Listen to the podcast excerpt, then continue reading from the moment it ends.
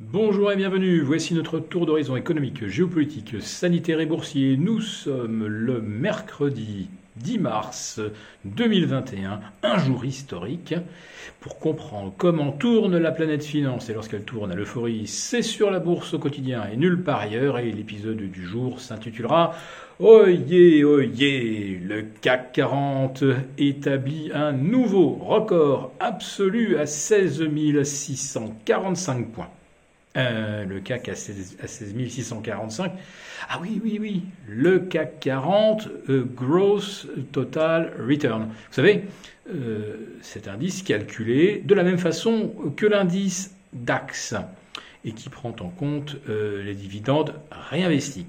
Eh bien, à 14h32 précisément, le CAC 40 a, donc battu son record du 20 février 2020, qui était de 16 630 points euh, et une clôture à 16 613.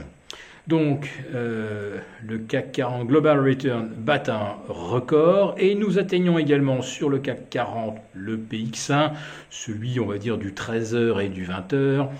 Euh, il établit donc un nouveau plus haut annuel à 5978 points.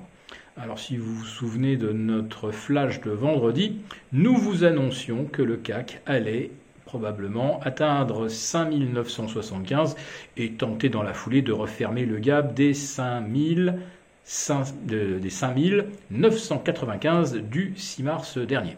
Donc euh, ça sera une pure formalité, il ne manque plus que 20 points. Donc la question maintenant consiste à savoir si le CAC va euh, exploser les 6000 et s'envoler, on ne sait pas trop, peut-être vers les 17 000 sur le CAC 40 Growth Return et 6250 euh, sur le CAC 40 PX1. En tout cas, euh, soit ça passe, soit ça casse. pour que ça passe, il faut de la liquidité.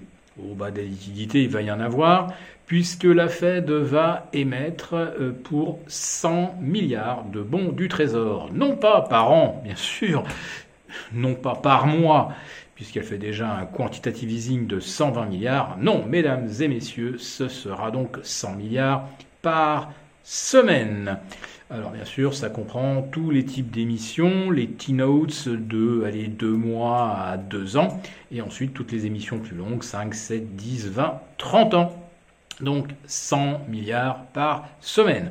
Et comme il n'y aura pas preneur, il faudra donc que la Fed rachète, mais comme son programme d'achat, son quantitative easing est aujourd'hui capé à 120 milliards, il va donc falloir qu'elle aille au-delà et qu'elle le porte peut-être à 150 milliards euh, ou peut-être plus.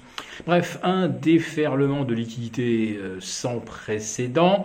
Ça fera 5200 milliards d'émissions du Trésor américain cette année. 5200 milliards, ça fait 20% du PIB américain. Or, on a calculé pour l'instant que euh, on créera un dollar de nouveau, euh, un nouveau dollar de PIB pour 4 dollars imprimés. Bref, c'est une fuite en avant euh, complètement dingue. Et bien sûr, euh, tous les fans de crypto vous expliquent, quand on voit ce déferlement, évidemment, il n'y a que les cryptos qui pourraient vous procurer une protection contre cette prolifération monétaire.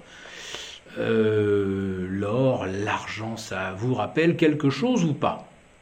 Bon, l'argent, lui, euh, il revient chercher un support vers 25 dollars. Euh, l'or a donc tenu au-dessus des 1670 et s'échange actuellement aux, euh, aux, alentours des 1700-1710.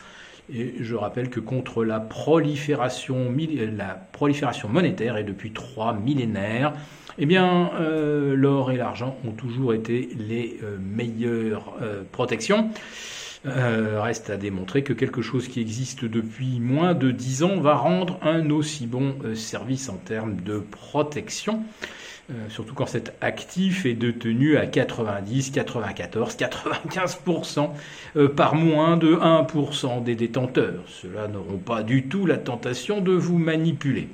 Bien. En tout cas, pour revenir aux indices boursiers, le CAC 40 donc au plus haut, le Dow Jones au-delà des 32 000 également au plus haut, et suspense, le S&P va-t-il retracer les 3950, son record absolu? Eh bien, c'est tout à fait possible.